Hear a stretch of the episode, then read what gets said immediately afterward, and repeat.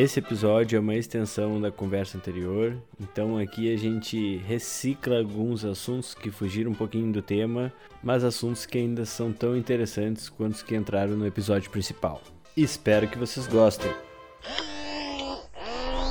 A Rosália pra mim é minha ídola, tá?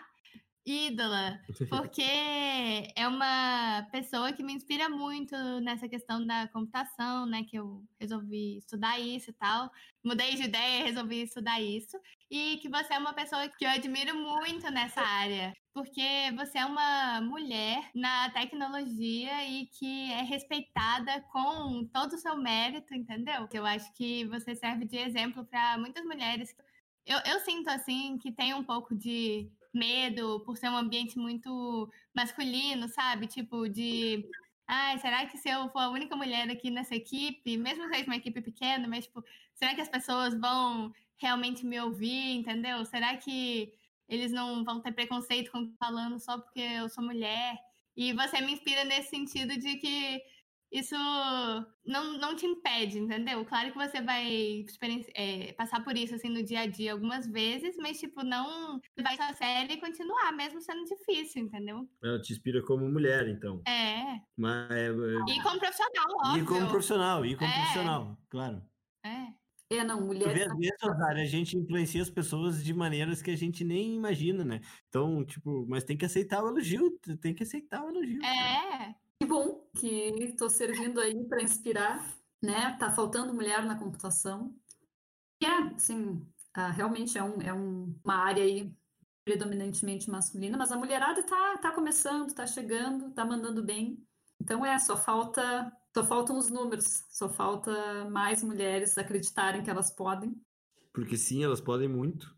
Não podem mesmo. Não, mas é, é porque é real. Para mim, isso era um, um uma coisa que, ah, hoje em dia ainda me preocupa um pouco, mas bem menos do que antes.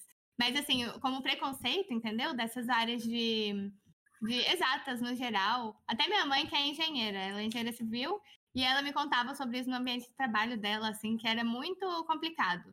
Porque ela era normalmente gerente dos projetos de engenharia, e o quem estava subordinado a ela era maioria homem, Não. e assim. É, era difícil, ela falava. Engenheiro civil tem que lidar com peão, imagina ah. Uh, não, sabe que, uh, que eu, quando eu, eu duvidei se eu, se eu tinha que fazer ciência da computação ou não, porque a ideia que eu tinha na época de, de ciência da computação, ela não, não era muito bem, assim, não, não casava muito bem com a ideia que eu tinha de mim como mulher, não conseguia botar as duas coisas juntas. Assim, a mulher que eu queria ser e a cientista que eu queria ser não, e a profissão que eu queria ter não estava. Qual era a mulher que você queria ser? Não era compatível? É, assim, é que a gente tem uma imagem da mulher na ciência da computação que é que não é a mulher que tu quer ser, muitas vezes. Mas às vezes tem uma imagem, assim, um, um, preconceito, talvez assim, mais politicamente correto. Às vezes tem um preconceito do que mulher na ciência da computação e aquela não é a mulher que tu se enxerga sendo.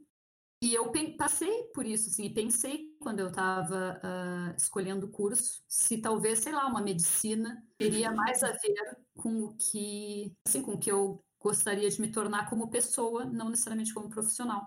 Mas aí não fiz essa decisão. E é meio estranho, assim, pensar que eu poderia ter feito essa decisão, porque eu, eu sou um caso bem claro, assim, eu meio que nasci para fazer isso, que eu faço. Pensar assim, que para a sociedade ter esses, esses preconceitos, eu poderia ter feito uma outra coisa. Quantas mulheres fazem isso? E ficam com medo de virar um estereótipo e vão fazer outra coisa. É.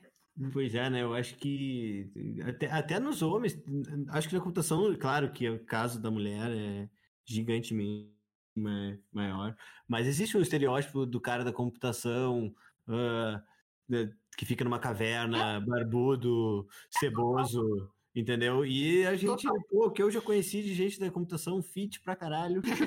Não, e aí, quando tu tá escolhendo o curso, tu fica pensando, pô, mas você, eu vou, vou ficar assim, nerd e sem vivência social. É tipo videogame da vida, tu escolhe ali o cara de terninho de advogado brilhando, aí tinha... o cara vestido de doutor. Aquele jogo de tabuleiro antigo que tinha o jogo da vida, que tinha o carrinho botando os filhos, que eram uns, uns, uns preguinhos. Lembra disso? lembro, lembro. Muito bom. Tu escolhia, era uma das primeiras coisas que tu puder era, era o emprego. Aí tu, tu tinha, tu rodava numa roleta, né? Caí aqui. Oh, falando em emprego, uma vez, uh, essa história não aconteceu comigo, aconteceu com, com o Leonardo, que até mandou um áudio. Mas é uma história tão boa que é uma das histórias dos meus amigos que eu repito, como a história do Renan Tema Jaguatirica. E aí o Leonardo foi fazer uma excursão aqui na Europa, e aí eles estavam falando, tinha que no início da excursão, todo mundo tinha que se apresentar, tinha que dizer de onde vinha, do que, que se alimentava e tudo mais. Tu tinha, uma das coisas que tinha que falar era um fato engraçado sobre ti. E a motorista do ônibus, eh, na hora dela se apresentar, ela contou que no passado ela tinha trabalhado num zoológico e o trabalho dela era só levantar os pinguins. Aí pergunta, pô, mas os pinguins eles caem tanto assim para ter que ter alguém levantando eles? Daí ela explicou que passava um avião em cima do zoológico todo dia, em horários diferentes, e os pinguins eram apaixonados pelo avião e ficavam olhando o avião e caíam. Então ela tinha que ficar, então ela tinha que ficar, ela tinha uma tabela dos horários dos aviões para saber que hora que ela ia ter que ir lá levantar alguns pinguins. E esse era o trabalho dela. Mas e aí, a gente podia botar uma AI para levantar os pinguins? Esse trabalho precisa ser uma pessoa, daria para fazer uma, uma, um robô que levanta os pinguins. Um robozinho disfarçado de pinguim. É. Um robô, talvez. Enfim, lembrei dessa história aí dos professores. Imagina se tu gira a roleta do, do jogo da vida ali, cai levantador de pinguim. Não vai entender nada. Pois é, pois é. E ela tinha sido atriz pornô também, essa pessoa, se eu não me engano. Meu Deus, a mulher fez tudo. E ela também motorista... era motorista de ônibus de excursão. Poderia aí ter sido a cientista da computação, né? Quem sabe? Mas então tá, então eu vou falar um caso aqui que eu vi outro dia também, uma pessoa comentando. A gente sabe que na China rola cidades onde cheias de câmeras e as câmeras têm identificadores faciais que sabem se eu ou tu estamos passando por ali. Isso sempre foi aterrorizante para mim num nível que eu fiquei, ah, vamos, vamos monitorar as pessoas, se um dia as pessoas forem contra o governo, vai ser fácil de abafar uma greve, sei lá, alguma coisa, um protesto, alguma coisa assim. Sei lá, eu acho que ninguém gosta da ideia de ser 100% monitorado. Mas aí veio um cara e largou uns argumentos que se tu parar pra pensar, essa tecnologia, se tu fizer tudo certinho no teu dia, tudo certinho assim, se tu não é um cara que rouba, não faz as coisas erradas, não vai mudar muita coisa para ti. Mas vai mudar o fato que não vai existir mais assalto, porque eles vão pegar os ladrão e vão é só fazer o track do cara que roubou a loja em tal hora pelas câmeras, sabe onde o cara foi parar. Não vai ter mais estupro, porque vão também vão achar esses caras muito rápido, só saber o horário e o local. Faz, vai lá ver as câmeras, faz o ver onde o cara foi, acabou. Muitos tipos de crimes de que hoje são crimes crimes selvagens do, do, que vem do ser humano como bicho mesmo, que é uh, assassinato, estupro, oh, tipo mas coisa. peraí, um minuto. Se uma pessoa Acabaria. falou que, por exemplo, tá? Uma menina chega na delegacia e fala, ah, eu fui estuprada por esse cara esse dia e tal. Não. E aí você vai olhar nas câmeras, realmente o cara foi lá no dia que ela falou e ficou lá duas horas e depois saiu. E aí, tipo, é Não, uma coisa vai que ter o pode médico, né? muito a pessoa, Ainda- entendeu? Tá, Não, o médico ainda é beleza. válido, né? Beleza, não precisa ser estuprada. Pode ser uma coisa que não tem como conferir se realmente aconteceu ou não. É da palavra da pessoa.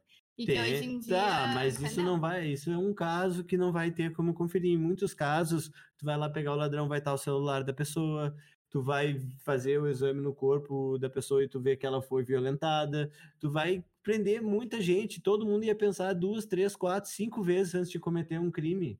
Isso é um Minority Report, quase. É, mas é um negócio que se tu parar pra pensar, como sociedade, esse lado é uma evolução. O que Eu não concordo. eu, eu não tô dizendo que eu não tô justificando a tecnologia por esse lado. Não, não, sim, sim, mas eu, eu- Tu não concorda que diminui os crimes? não, eu concordo que diminui os crimes, o que eu não concordo é que Isso não, Ah. isso não te convence o suficiente, mas Não. iria diminuir os crimes, iria. Não, eu concordo que iria diminuir os crimes, só que eu acho que não é um preço. O que, é ah, o que realmente a gente está pagando como preço por isso não justifica. Tipo, é porque é muito fácil fazer um apelo a crimes hediondos. Todo É. mundo odeia crimes hediondos. Tipo assim, todo mundo se colocar a pedofilia na história, não tem. Ninguém vai poder dizer, não, a gente faz tudo para resolver pedofilia. Se não vai existir mais pedófilo, chipa todo mundo. É, é, né? Então, tipo assim, eu sei que não é o que você está fazendo, de forma alguma. Não, eu nem tenho minha opinião formada sobre isso. Eu só tô expondo uma opinião que eu vi uma pessoa falar outro dia Não, e que eu nunca tinha pensado no lado positivo de ter câmeras com identificação facial. E outra coisa que ele falou também é que eles só vão investigar quem eles têm interesse em investigar. Tipo, não tem como Sim. ele. É um tá, tá passando um computador na tua cara. Tu não, tá, não tem alguém te vendo toda hora. Mas quem decide quem que é para ser investigado e quem não? Quem. Tá confortável com o olho onipresente do Estado Não, na tua vida? sim, O que você está fazendo? É, não, existe o lado péssimo sobre isso, né? Mas nesse caso, desse exemplo que eu tô dando, seria pessoas que potencialmente fizeram crimes. Mas o que, que é um crime também? Esse que é o negócio do No- tipo assim. Assassinato, estupro, coisas. Eu tô falando de casos extremos que são bárbaros, barbaridades que existem hoje em dia. Crime contra a mulher existe. Não, com certeza. Não, cara, isso, isso tá claríssimo. A questão é a seguinte: tipo, E, é um- e não é um crime que a gente vai, que a gente iria evitar com isso. São vários crimes bárbaros de uma vez só, tá ligado? Mas tu entende que, tipo assim, o crime bárbaro é um tipo de crime. É, o- como que a gente vai evitar? Fil- Filmando todo mundo sempre, em todos os lugares? Não necessariamente, mas que, seria, que existe esse lado positivo nesse tipo de proposta. Se é a proposta que eu botaria no, no- na Rogerlândia, acho que não. Tentaria outras coisas antes. Não, eu entendo que é uma argumentação para isso. Isso tá claríssimo, eu- que é uma argumentação para isso. Eu acho que até a Rosália, ela- que ela concorda com isso, é, tu vai estar filmando as pessoas o tempo inteiro. Parte é que, assim, ó, primeiro, crimes hediondos são uma porção muito pequena dos crimes reais. Imagina se tu, se agora tu vai usar essa surveillance da pessoa para qualquer tipo de crime, estelionato, qualquer coisa. Roubei uma caneta. Tu vai usar essa tecnologia? Ah, vai, aí entra as pessoas, aí entra o que eu falei antes, que aí entra os juízes que vão assinar. Tu vai assinar por isso ou não, entendeu? Tipo, pode ter um limite, né? Na, se fosse a Rogerlândia, onde eu controlo tudo, teria um limite. Ah, isso serve para crimes bárbaros. Aí eu te- teria um grupo de crime, crimes bárbaros que, para esses crimes, essa tecnologia pode ser usada como investigação. Só que o problema é que essa tecnologia ela só funciona se ela já estiver sendo usada o tempo inteiro com todo mundo. Então, ela existir, ela precisa existir e estar constantemente sendo ativada e implementada para poder. Tudo bem, mas se tu tem a tua informação passando no servidor onde ninguém tá vendo e deletando a cada 30 dias, vamos dizer assim, dá pra fazer um esquema que tu tem acesso a quantas vezes teu nome foi buscado dentro de algum período, alguma coisa do tipo para Entendeu? Eu acho que eu acho que tu já tem a tua informação rolando por aí pra caralho. Só de ter um celular no bolso. E tu não tem tanto medo disso. Tu te acostumou. Em, em retrospectiva, não é um verdade isso? No momento que eu acho que tu é um criminoso, eu posso quebrar o teu sigilo bancário, o teu sigilo telefônico. Então eu posso existe. Claro, usar essas, essas câmeras que estavam te gravando, ah, só que não existe câmera. Mas, por exemplo, ah, te- teve um assassinato em tal lugar público. Se tiver uma câmera ali, tu vai poder olhar. Então, já não é assim. Só que para tu ter acesso a essas coisas não é. A diferença única, Rosália, é que essa versão final, tu tem um fator invasivo que agora existe uma tecnologia constante. Essa outra não não força, não cria uma vigilância forçada a qualquer momento. Essa é a única diferença, mas não estou explicando qual Mas que é que a vigilância forçada em qualquer momento, isso é uma coisa que tu tá interpretando, entendeu? Já existe lugares com câmera, que nem a Rosália falou, que é uma vigilância, entendeu? E tu, e tu pode estar incomodado com isso, mas tem sutilidade, entendeu? E, e no final do dia, eu acho que a maioria, 90, a maioria dos teus dados que iam ser gerados sobre isso iam ser apagados na sequência ali, se tiver uma política de salvar as coisas que aconteceram em 30 dias e tudo mais. O maior perigo disso, o maior risco para mim todo é literalmente essa questão assim, ó, no momento que aquele dado está sendo gerado, tu não tem como garantir para que, que as pessoas vão usar aquilo e que tipo de crime que elas vão, vão, vão, vão definir. Se Aí- tiver uma legislação no lugar. Mas tem. entra, entra, um, entra um governante novo que quer fazer uma reforma e já tem aquela coisa em Ah, place. não, daí sempre. Isso sim, mas isso já existe em outros níveis, entendeu? Já existe satélite, já existe. Tá, Vamos para a próxima pergunta? Tem? enfim, eu sei que no teu mundo tu não botaria isso. No meu mundo, com muitas regras, eu acho que eu botaria isso. Porque crimes bárbaros zero é, é um produto que eu quero É, muito. mas para mim, essa política aí de ficar olhando todo mundo, porque, porque pra. É olhar se quando tiver, precisa. se- não. Se tiver um crime bárbaro, aí eles vão olhar, de fato, assistir a tape. Mas eles estavam gravando para conseguir ter assistido depois. Então é uma política meio de. Ah, Brother. não, não é.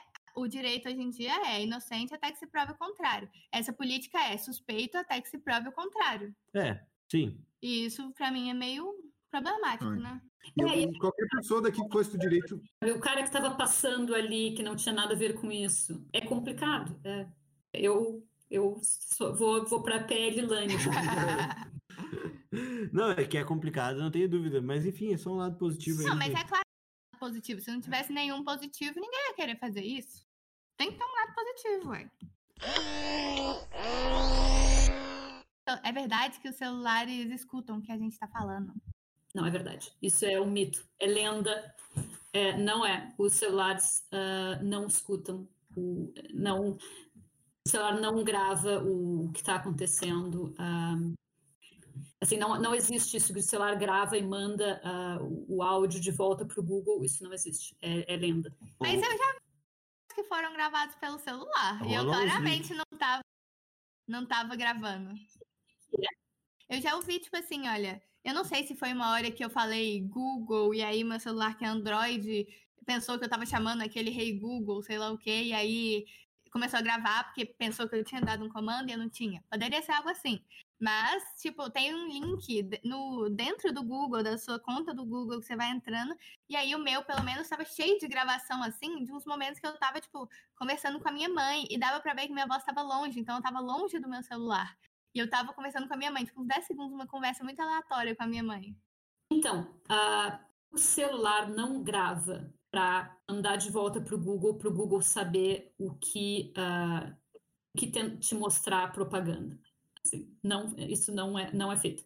O que que pode, por que, que pode ter algum áudio ali? Alguma coisa que gravou, ah, por exemplo, o, o que tu falou, o Google Assistant, ele pode estar gravando. Sim, ele obviamente está escutando o que tu está falando, né? Porque ele tem que identificar quando tu falar Hey Google, ele vai identificar o que está falando e vai tentar entender o que tu falou. Constantemente escutando. Exato, ele, ele está escutando. O celular ele não está pegando o que tu falou e mandando de volta para o Google. Isso ele não faz. Mas E a, por que a pessoa tem menos problema com estar constantemente sendo escutado do que estar constantemente sendo observado? Ah, é bem. Pra mim é a mesma coisa. Não. que não é a mesma coisa. É que pensa assim, o teu celular ele é um, uma máquina que não toma decisões. Não é uma O teu dado, servidor, o teu dado num servidor onde as pessoas podem olhar, não tem como, não tem como nenhum algoritmo do Google ir lá do servidor, invadir o teu celular, ver o que está no teu celular. É muito diferente o celular estar tá te ouvindo porque ele precisa daquele dado naquele, naquele momento e, e pegar o teu dado e enviar para o servidor onde aquele dado fica acessível, acessível para o pro programa, né? Não é acessível para o engenheiro. Mas Mas por que, que não não- pode, é. por que, que não pode ter uma arquitetura de informação dessas para as câmeras na rua? É isso que eu tô dizendo. Tem como tu fazer organização em cima disso que garante que não, Não, vai ser usada para o é que mal? o que a Rosária tá falando é diferente. Tipo assim, Ou a solução é botar na mão da indústria privada? Não, o que a Rosário tá falando é que ele não tem memória. É que, tipo assim, ele tá escutando, ele tem um ouvido, mas ele não tem memória. Então ele tá ouvindo e aí, se ele escuta Google, ele acorda. Pra câmera, a câmera teria que estar julgando em tempo real se essa pessoa vai ser muito Ah, mas deve, mas uma, alguma arquitetura tem certeza que suportaria o negócio de maneira organizada e bacana. Ah, tá. Sobre, sobre o que Existe você falou agora, que rapidinho, é uma pergunta simples. Tipo, como que explica, então, quando a gente fala, ai, tô pensando aqui no vestido amarelo, até tem uns TikToks disso, do da pessoa com o celular do marido, assim, falando perto do celular. Anel de diamante da Cartier, casamento, alugar o casamento em junho, assim, entendeu? Então, é lenda. É, a pessoa tem a impressão de que É ela. muita coincidência. Não, mas coincidência Todo mundo, acontece. todo mundo tem essas histórias de fantasma disso. E eu tenho a minha mais assustadora, Rosália. Uma vez, não é nem propaganda, eu tava, eu tava fazendo chimarrão, mexendo no Facebook. Aí eu fiz um chimarrão que ficou muito feio. E eu falei, caralho, ficou muito feio esse chimarrão. Daqui a pouco apareceu nas páginas sugeridas, apareceu uma, pá- um grupo do Facebook que era chimarrões feio. Aí eu, não. Isso não tem como ser. E era uma página que as pessoas só ficavam postando fotos de chimarrão mal feito. E o meu, como? Isso nunca aconteceu. Então, comigo. É, nunca aconteceu comigo. Como eu sei que isso não acontece? Pra mim é assim, ah, tu pensou nisso, aí tu não se deu conta, mas tu jogou no Google, chimarrão feio. Pronto, acabou. Agora o Google já sabe que é isso que tu está procurando, Perfeito. agora Ou tu propaganda. falou com alguém, ou tu falou com alguém no WhatsApp. É, o WhatsApp é end-to-end encrypted. Ah, Mas, eles- é- mas Rosália já tem machine learning que consegue aprender e fazer recomendações de propaganda mesmo em dado encriptado. Ela não lê o que tem ali, mas ela aprende a recomendar. essa, essa é uma tecnologia que eu, eu vou dizer para vocês, eu não sei como que eles fazem. é, para mim é, é, assim, é mágica. Assim, não lê o dado, não está completamente embaralhado o dado, mas mesmo assim eu consigo te mostrar essa propaganda relevante. Para mim é mágica.